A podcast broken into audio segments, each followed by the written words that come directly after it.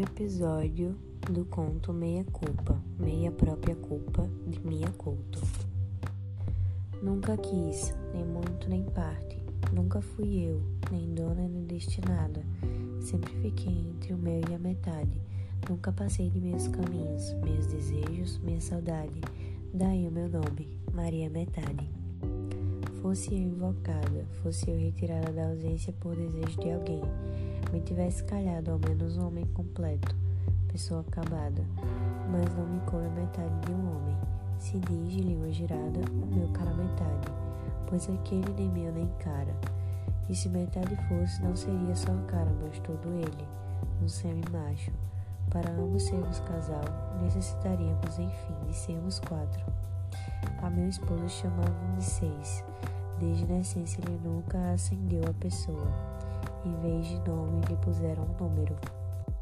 O algarismo dizia toda a sua vida. Desapegava as seis, retornava às seis. Seis irmãos, todos falecidos. Seis empregos, todos perdidos. E acrescento o segredo nisso. Seis amantes, todas atuais. Das poucas vezes que ele me falou, nunca para mim ele olhou. Estou ainda por sentir seus olhos pousarem em mim, nem quando lhe pedi em momento de amor que me desaguasse um fitar, ao que retoqueu. Tenho mais onde gastar meu tempo. Engravidei, certa vez, mas foi sem prenhez. Desconcebi, em meio tempo, meio sonho, meia esperança. O que eu era, um gasto, um extravio de coisa nenhuma. Sendo metade, sofria pelo dobro. Depois disso, reduzida a ninguém, meu sofrer foi ainda maior me pede o Senhor que relate o sucedido. Quer saber o motivo de estar nessa cadeia, desejando ser condenado para o resto dessa nada que é a minha vida? O Senhor que é escritor não se ponha já a compor.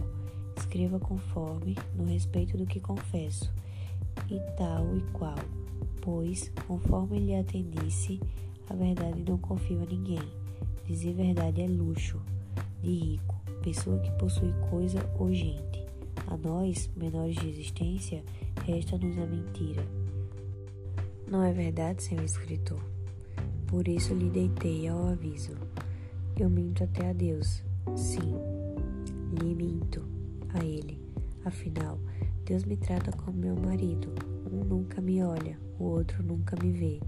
Nenhum nem outro me acenderam a essa luz que facilita outras mulheres, sequer um filho eu tive.